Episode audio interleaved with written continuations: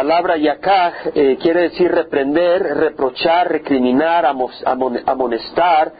Eh, al que reprende está juzgando nuestra vida y decidiendo lo que está bien o que está mal y lo que estamos haciendo mal, por eso nos reprende. Ese es el significado de la palabra. También implica regañar. En tu ira, eh, la palabra ira es un poco más leve que furor, ya vamos a hablar de lo que significa el furor, pero aún la palabra ira eh, la traducen todas las traducciones en inglés eh, que vi, King James Version, New King James Version, New Living Translation, New International Version, todas ellas la traducen anger, enojo. ¿verdad? Entonces dice, no me reprendas en tu ira, no me reprendas en tu enojo. Y en el hebreo esa palabra eh, quiere decir fosas nasales. Y uno dice, bueno, ¿y qué se relacionan las fosas nasales para que lo traduzcan ira? Pero realmente eh, viene de una palabra que quiere decir sacar aire por la nariz como el toro cuando está bravo y está bufando por la nariz. Entonces puedes imaginarte lo que está diciendo acá David. Es decir, no es un enojito, sino, Señor, no eches aire por la nariz de, enojado. O sea, no, no me reprendas cuando estás enojado. En otras palabras, no derrames tu ira sobre mí. Y luego dice, no me castigues, la palabra es yazar, que quiere decir disciplinar, instruir, corregir. Eh, castígame, Señor, eh, eh, disciplíname, pero no en tu furor. Y la palabra furor es una palabra muy fuerte, es jamá y es calor, como cuando el, vino te produce ese calor y está relacionado porque el vino se usa como la copa de la ira de Dios. Eh, entonces la palabra acá es furia, indignación, puede significar veneno en el sentido de que cuando tomas un veneno produce calor en tus vísceras y por eso se traduce a veces veneno. Pero esa palabra se traduce eh, indignación, eh, en el inglés es wrath. Ah, rage, o sea, una furia tremenda. Y lo que podemos ver acá es que David está diciendo, no derrames tu ira sobre mí. Buena noticia, Dios no derrama su ira sobre sus hijos. Y esa es una gran noticia. Pero él clama y, dice, no derrames tu ira sobre mí. Cuando vemos en el Antiguo Testamento había muchos lugares que busqué, pero no tenemos el tiempo para, para tratarlo. Pero vamos a Segunda Reyes rápidamente. Yo voy a ir muy rápido, tenga su mano en Salmo 6, le puedo dar las referencias posteriormente. Pero en Segunda de Reyes capítulo 22 leemos cuando Josías, el rey Josías, durante su reinado, encuentra en el libro de la ley y el rey Josías cuando oye la ley de Dios, dice, wow, hemos hecho mal y, clama y vemos que dice en el versículo 13, ir, consultad a Jehová por mí, por el pueblo y todo Judá acerca de las palabras de este libro que se ha encontrado, porque grande es la ira de Jehová y esta ira es el furor de Jehová que se ha encendido contra nosotros, por cuanto nuestros padres no han escuchado las palabras de este libro.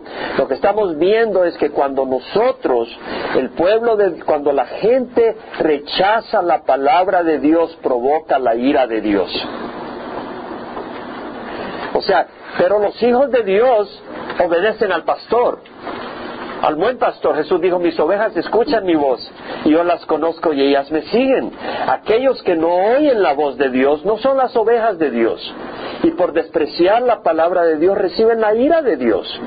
Porque Dios es Dios, Él es el creador, él, merece, Él tiene todo el derecho a esperar que escuchemos su voz. Aquellos que la rechazan reciben la ira de Dios, no son hijos de Dios, no siguen la voz de su Señor.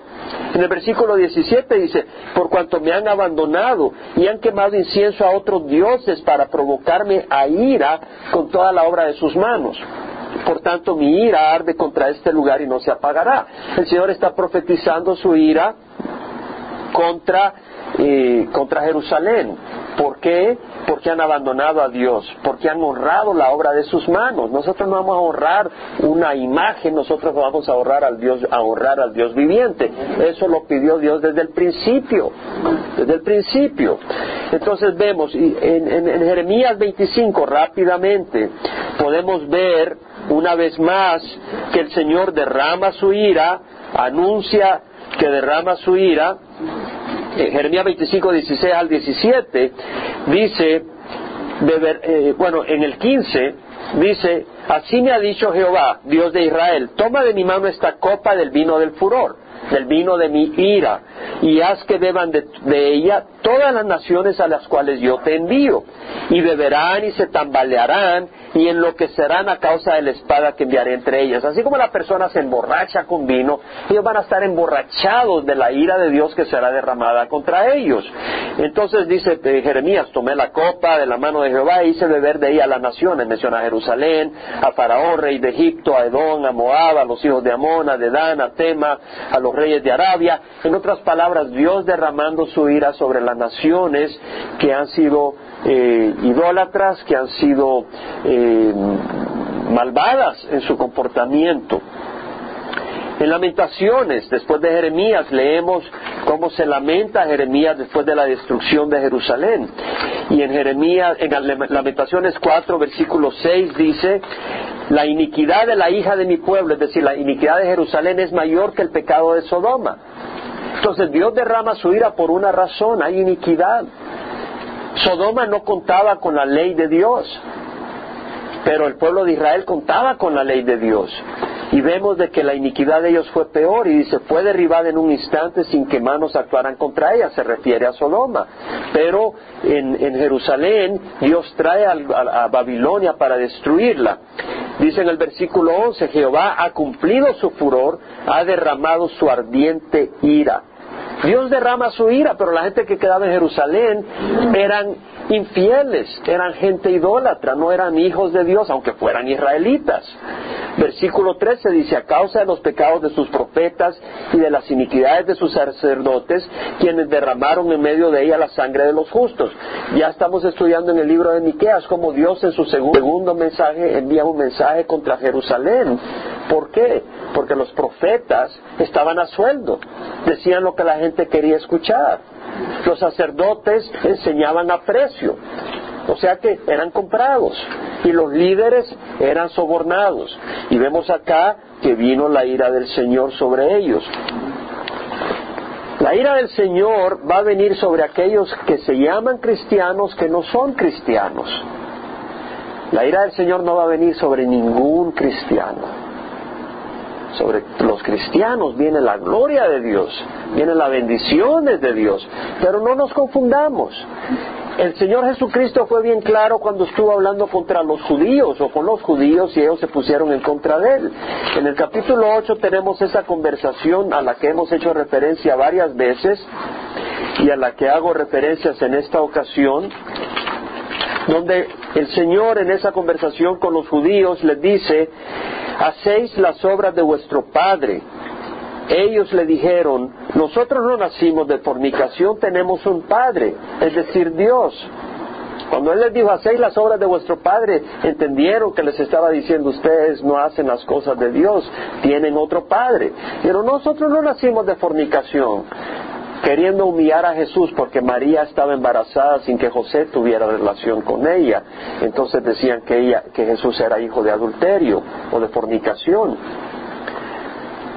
Jesús les dijo, si Dios fuera vuestro Padre me amarías, porque yo salí de Dios y vine de Él.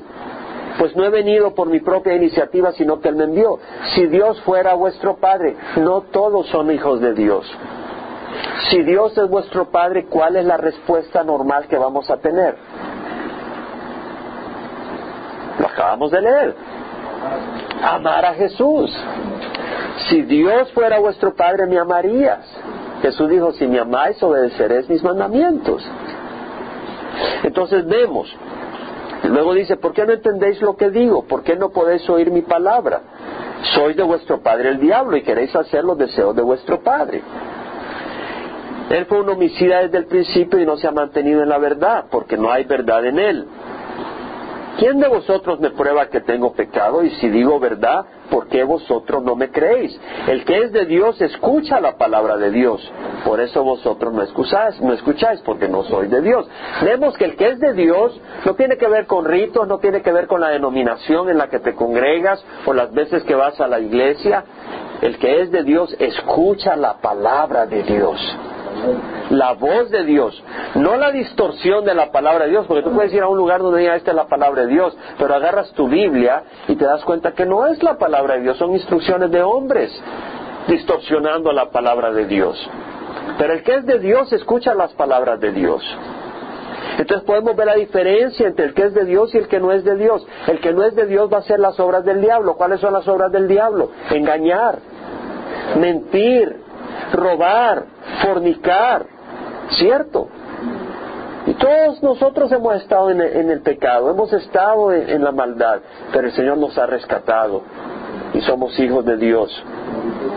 Entonces, si somos hijos de Dios, no necesitamos ver la ira de Dios. Pero lo interesante es que el salmista clama para que la ira de Dios no venga sobre él. ¿Y sabes qué? Tiene una lección para nosotros en estos días. Porque el Señor Jesucristo en primera de Tesalonicenses, vamos para allá rápidamente. El que lo encuentra, por favor, me dice, primera de Tesalonicenses capítulo 5, versículo 4, el que lo encuentre, eh, se para y lo lee con voz alta y con temor santo a Dios. Primera de Tesalonicenses 5, versículo 4. A vosotros, hermanos, no estáis en tinieblas para que el día os sorprenda como ladrón. Ajá, ¿puedes seguir, hermano? Sí. Porque todos nosotros somos hijos de la luz, hijos del día, no somos de la noche ni de las tinieblas. Por tanto, no durmamos como los demás, sino estemos alerta, seamos sobrios. Gracias. Es decir, el Señor dice, hermanos, a través de Pablo, no estáis en tinieblas para que el día os sorprenda como ladrón. ¿Qué día? Cuando venga el Señor. Entonces dice, tú tienes que estar listo. Y le está hablando a los hermanos. Dice, tienes que estar listo. Porque tú no puedes decir, oh, yo ya recibí al Señor, soy hijo de luz. ¿Estás caminando en la luz? Esa es la pregunta. ¿Estás caminando en la luz? Porque todos vosotros sois hijos de luz e hijos de día. No somos de la noche ni de las tinieblas. Por tanto, no durmamos como los demás, sino estemos alerta y seamos sobrios. Porque los que duermen de noche, dice el versículo 7, de noche duermen. Los que se emborrachan, de noche se emborrachan. Pero puesto que nosotros somos del día, seamos sobrios, habiéndonos puesto la coraza de la fe y del amor, y por yelmo la esperanza de la salvación. Somos del día, vamos a caminar en la luz. Seamos sobrios. ¿Cómo vamos a ser sobrios poniendo la coraza?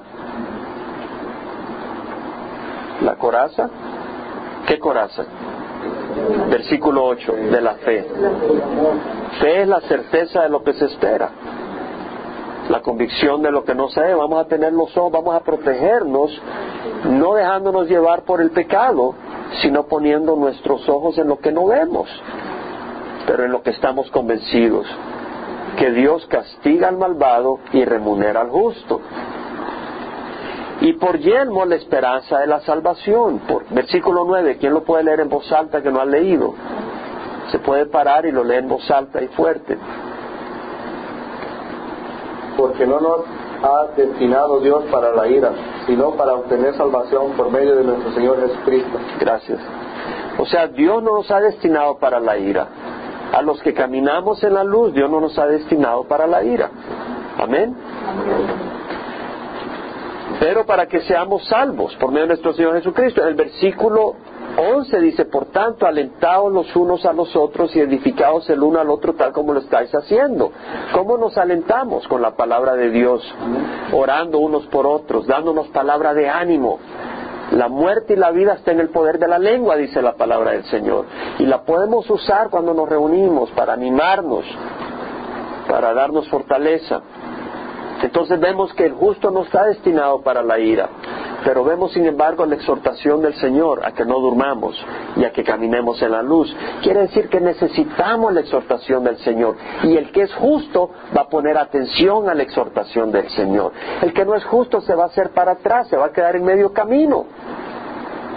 Pero el que es justo va a ser justo hasta el final, va a caminar en rectitud hasta el final. Y el Señor nos advirtió en Mateo nos dice Mateo 26, 41, velad y orad para que no entréis en tentación. El espíritu está dispuesto, pero la carne es débil. Entonces tenemos que mantenernos en oración. En Lucas capítulo 21, si bien el justo no está destinado a la ira, el Señor le recuerda al justo, caminemos en la luz, y aquellos que realmente siguen y ponen atención a la palabra de Dios y caminan en la luz son los justos que no van a recibir la ira de Dios. Pero aquellos que se quedan en medio camino van a recibir la ira de Dios. Y esta es una advertencia a la que tenemos que escuchar. Porque algunas personas dicen, bueno, yo ya recibí al Señor. La pregunta es, ¿cómo estás caminando? ¿Qué testimonio estás dando con tu vida? ¿A quién estás tratando de complacer? En Lucas 21, el Señor nos advierte, versículo 33, ¿alguien puede leerlo en voz alta, por favor? Que no haya leído. El cielo y la tierra pasarán, mas mis palabras no pasarán. Lo que vamos a leer no va a pasar en el sentido que se va a quedar obsoleto. Se va, va, a permanecer, esta palabra que estamos leyendo permanece. Y mira lo que dice, estad alerta, no sea que vuestro corazón se cargue con disipación y embriaguez y con las preocupaciones de la vida. ¡Aló! Las preocupaciones de la vida, la economía está mala, ¿verdad? Entonces nos olvidamos de Dios. A por nuestra, por nuestra fuerza salvarnos de esta situación. No, sé diligente, busca trabajo, pero ponga al Señor número uno. No pongas al Señor por segundo, porque si el Señor no te ayuda, de nada sirve que hagas cualquier esfuerzo. Entonces dice, eh, aquel día venga súbitamente sobre vosotros como un lazo, porque vendrá sobre todos los que habitan sobre la faz de la tierra. Nosotros no vamos a estar, el Señor viene y nos va a arrebatar. La ira de Dios va a venir sobre aquellos que no son arrebatados. Velad en todo tiempo, orando para que tengáis fuerza para escapar de todas estas cosas que están por suceder. Y las señales nos muestran que estamos en los últimos días. No tenemos el tiempo para elaborar sobre eso. Pero el Señor nos dice, velad y orad para que tengáis fuerzas para escapar. ¿Cómo vamos a fortalecernos con la palabra de Dios? ¿Cómo nos vamos a fortalecer ordenando nuestros caminos? Jotán se hizo poderoso. ¿Por qué? Ordenó sus caminos delante de Jehová su Dios. ¿Cómo nos vamos a fortalecer en la oración? De manera que pueda, de manera que puedas escapar de lo que va a suceder, es decir, puedas ser arrebatado a la presencia del Señor y podáis estar en pie delante del Hijo del Hombre. Aquí tenemos un versículo que nos habla del arrebatamiento de la iglesia, amén. Lo podemos ver. Bueno, volviendo al Salmo 6, vemos que David ora para que la ira de Dios no se derrame sobre él. Y nosotros debemos de orar para que, no para que escapemos la ira de Dios, sabiendo que somos justos por la sangre de Jesús, pero que la carne es débil. Entonces, Señor, ayúdame, porque sabes, mi hermano, si el Señor quita su mano, tú caes como pelota ante la tentación. Necesitamos caminar de rodilla en el camino del Señor. La tentación puede ser codicia. Los, los de codicia no van a entrar en reino de los cielos, avaricia, Idolatría, la idolatría no solo es una imagen física, tú puedes hacer de tu trabajo, de una persona, tu ídolo, tu ambición, tú mismo puedes ser tu mismo ídolo, te sirves a ti mismo.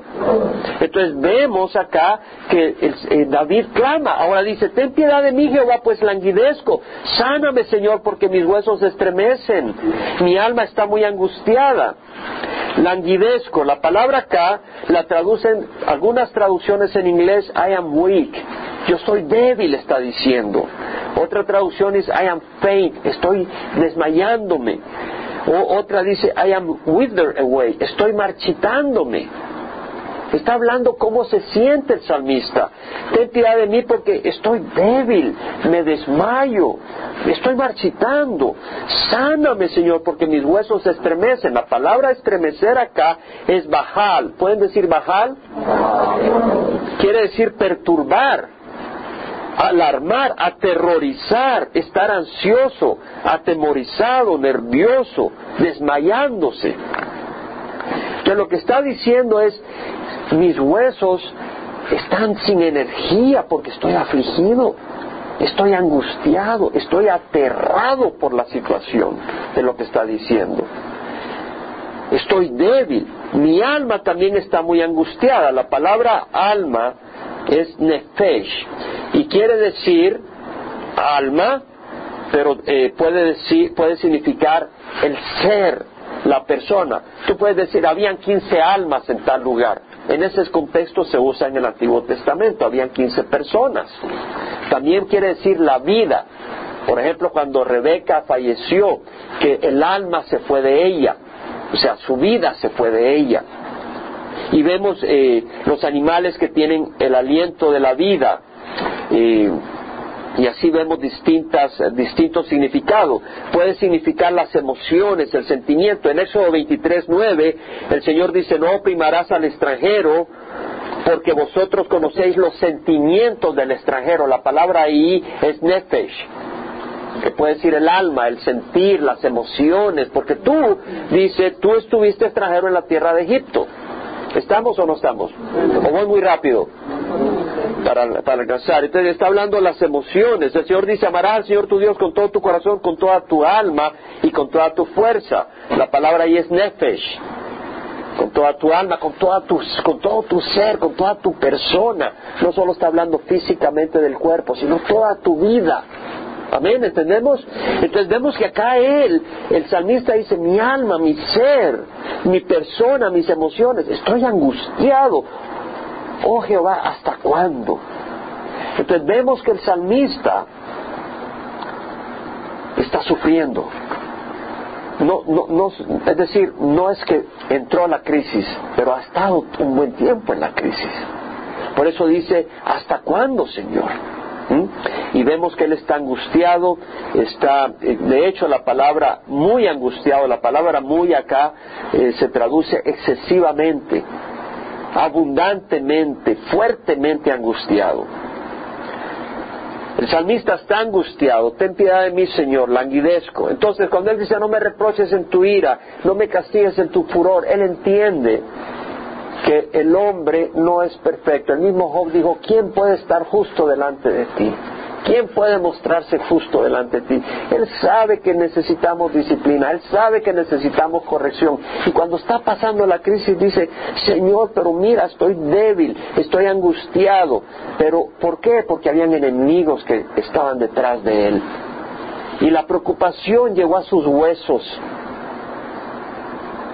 ¿Quién a veces de la preocupación hasta se enferma, se le fue el hambre y anda todo débil y que se desmaya y dolores de cabeza y te agarra dolor en el cuello y andas con eh, todo torcido uno de la preocupación? ¿Quién puede decir amén? Bueno, David lo sintió. David lo experimentó, este hombre fuerte que destruyó a Goliat. Pudo sentir la angustia. En momentos tuvo gran fe y gran fortaleza, pero en momentos Dios dejó que sintiera en su humanidad el sufrimiento y la angustia. Y nosotros la experimentamos muchas veces, amén. Y vemos que dice, vuélvete Señor, rescata mi alma, sálvame por tu misericordia. Cuando dice rescata mi alma, dice rescata no, no mi espíritu, sino rescata mi vida, no dejes que me muera. Sálvame Señor. Sálvame por tu misericordia, da la razón. David conocía a Dios. En Éxodo el Señor reveló su nombre a Moisés. Jehová, Jehová, Dios compasivo y clemente, lento para la ira y abundante en misericordia y verdad, que muestra misericordia, guarda misericordia a millares, perdona la iniquidad, la transgresión, el pecado, la iniquidad, la maldad en el hombre la transgresión, la desobediencia a su palabra, a su ley, y el pecado, cuando el hombre por su incapacidad de hacer el bien no lo hace. El Señor nos manda a hacer el bien y muchas veces estamos sin energía o estamos desanimados y, no lo hacemos. El pecado es cuando uno tira una flecha a, a, un objetivo y en vez de darle en el centro lo da bien lejos, no porque no quiera darle al, al blanco, pero porque no puede, falla. Y nosotros pecamos constantemente. No porque planeemos, tal vez estás en un día después del trabajo y, se te pasó a alguien en medio cuando estás manejando y le dijiste, eres un burro, le dijiste otra palabra y se te salió el, el indio, como decimos en El Salvador. Y dijiste alguna cosa que no debiste. Y no es que lo premeditaste, no fue que planeaste violar la ley de Dios, pero en tu incapacidad de hacer el bien. Amén. Dice, perdona la, la iniquidad, la transgresión y el pecado, pero no tendrás por inocente al culpable. Porque Dios castiga la iniquidad de los padres sobre los hijos y de los hijos sobre los hijos hasta la tercera y cuarta generación. El culpable es aquel que no busca la misericordia de Dios, que no quiere caminar en el camino de Dios. Pero nosotros somos lavados por la sangre del Señor. David reconocía su capacidad de pecado, pero él estaba arrepentido y quería caminar con el Señor. Amén. Bueno. ¿Qué nos dice además? Sálvame por tu misericordia, porque en la muerte no hay memoria de ti. En el Seol, ¿quién te alabará? La palabra Seol se refiere al lugar donde van los muertos, pero también puede significar grave, la tumba. Otra palabra para tumba, el, sepulcro, al cementerio. Dice, los muertos no te alaban, Señor, en la congregación, aunque algunos están como muertos en vida, porque no alaban al Señor, amén. Y están muertos en vida, no tienen el Espíritu del Señor. El Señor Jesucristo dijo, en verdad, en verdad os digo, la hora viene y ahora es cuando los muertos oirán y los que oigan vivirán. Yo estaba muerto antes de recibir al Señor. Cuando recibí al Señor, ahora comparto al Señor, ahora alabo al Señor. Los muertos no alaban al Señor. No hay en la muerte memoria de ti en el Seol quien te alabará. Dice, cansado estoy de mis gemidos. Todas las noches inundo de llanto mi lecho. Con lágrimas riego mi cama. Salmo 6.6. Cansado estoy de mis gemidos. Era noche tras noche la que estaba angustiado David. Todas las noches inundo de llanto. Un hombre valiente, pero estaba llorando en la cama, angustiado desmoralizado, dolido, afligido, eran heridas que, penetraban. Se consume de sufrir mis ojos. Tenía las grandes ojeras. Han envejecido a causa de todos mis adversarios. Aquí nos da la razón. David estaba afligido por los adversarios. Habían adversarios contra David. Entonces vemos que dice, apartados de mí todos los que hacéis iniquidad. Un momento, ¿y que David nunca pecó? Sí, pecó, pero David estaba caminando con el Señor. Amén. Porque si David no estuviera caminando con el Señor, eh, David no se le acercaría al Señor. David no, no David eh, cuando uno peca le pide perdón a Dios. Pero tú no puedes engañar a Dios y David sabía eso. David no iba a estar pecando con Dios. Dice, mientras caí en mi pecado, eh, eh, me, moría, decía David. Porque hubo un tiempo en que se desconectó de Dios con su pecado. Pero cuando él confesó su pecado, volvió a su relación con Dios. Y, acá vemos eh, que David dice, apartaos de mí los que hacéis iniquidad. Los adversarios estaban buscando destruirlo. Era iniquidad la de ellos, era maldad. El Señor dice, todos los que desean vivir piadosamente serán perseguidos, pero no dice eso. Dice, todos los que quieran vivir piadosamente en Cristo Jesús. Hay muchos que quieren vivir piadosamente de acuerdo a Buda y ahí los dejan tranquilos. O vivir piadosamente de acuerdo a su fe. Pero tú quieres vivir piadosamente de acuerdo a Cristo Jesús y se te levante el león contra ti. Entonces, porque tenemos un enemigo que es Satanás, muchas veces el cristiano a veces tropieza o, o cojea, porque hay un enemigo que está peleando contra nosotros. Pero el justo cae siete veces y siete veces lo levanta el Señor. No se queda en el lodo. Y él dice, apartaos de mí los que hacéis iniquidad, porque Jehová ha oído la voz de mi llanto. El Señor ha escuchado mi súplica, el Señor recibe mi oración. ¿Qué es lo que pasó durante este salmo? ¿Qué es lo que ha ocurrido? Ha recibido respuesta a su clamor. Él empieza diciendo, no me reprendas en tu ira, no me juzgues, no me castigues en tu furor, no me destruyas. Él se siente débil, él se siente que no es perfecto, él sabe que es imperfecto. Dice, Señor, no derrames tu ira sobre mí. Y nosotros hacemos bien en decirle, Señor, no permitas que yo me quede a sufrir tu ira. Señor, rescátame de la maldad.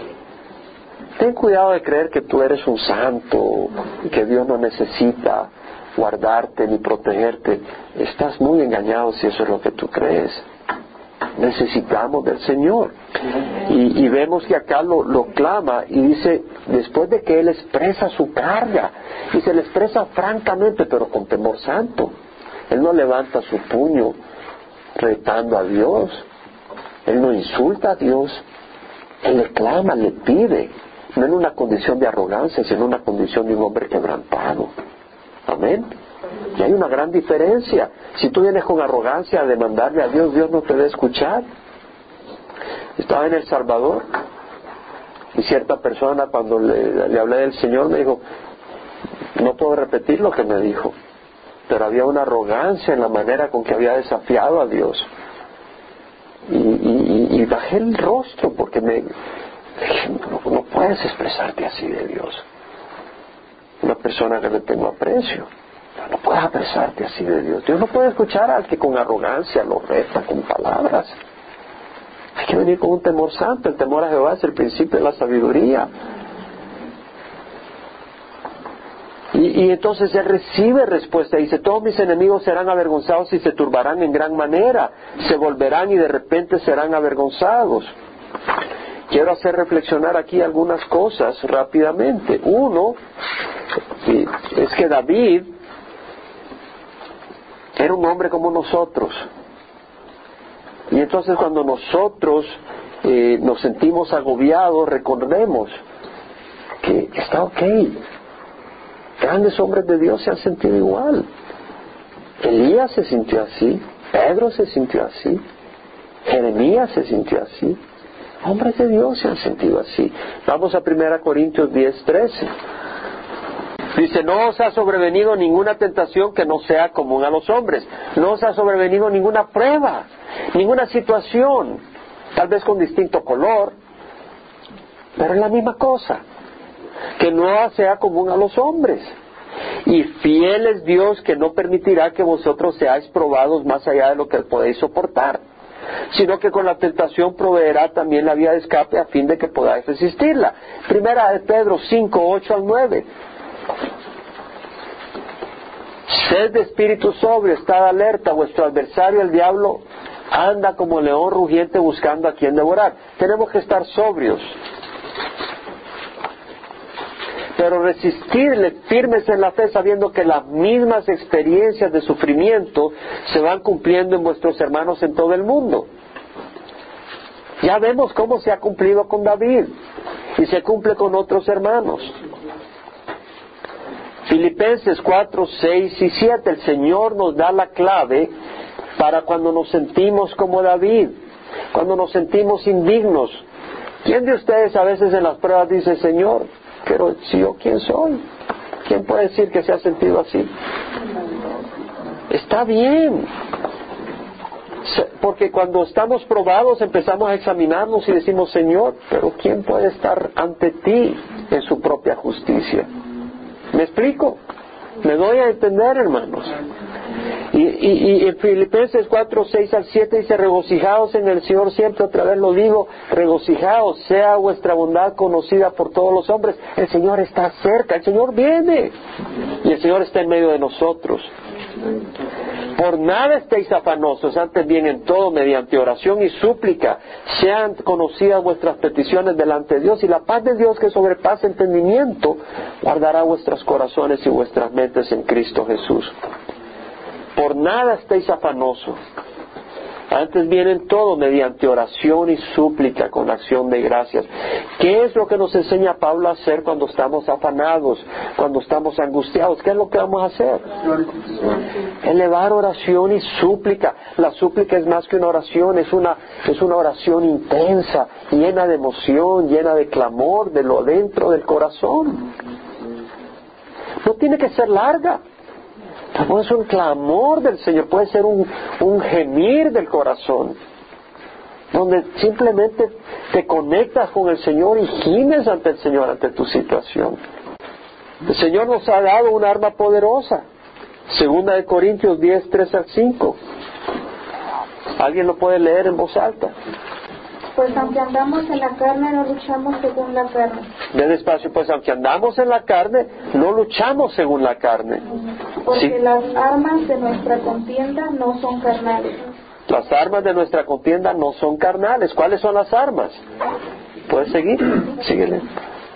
sino poderosas en Dios para la destrucción de fortalezas, Ajá. ¿Puedes seguir leyendo? destruyendo especulaciones y todo razonamiento altivo que se levanta contra el conocimiento de Dios y poniendo todo pensamiento en cautiverio a la obediencia de Cristo. Gracias. Entonces vemos, esta, esta es una, esta es clave y esto fue lo que hizo David. Eh, dice, aunque andamos en la carne, no luchamos según la carne. ¿Cuál fue la batalla que libró David? Fue en la oración. ¿Cierto? Fue en oración. Dice, las armas de nuestra contienda no son carnales, son poderosas en Dios. Ahora, tú puedes caminar con fe o sin fe. Y si vas a caminar con fe, vas a, vas a recurrir a la oración. Y la gente del mundo dice, tú eres un inútil, no haces nada, estás ahí. No, la oración, el hombre no puede, es Dios. Las armas de nuestra contienda no son carnales, destruyendo especulaciones. Mira, son poderosas en Dios para la destrucción de fortalezas. Y dice, destruyendo especulaciones y todo razonamiento altivo.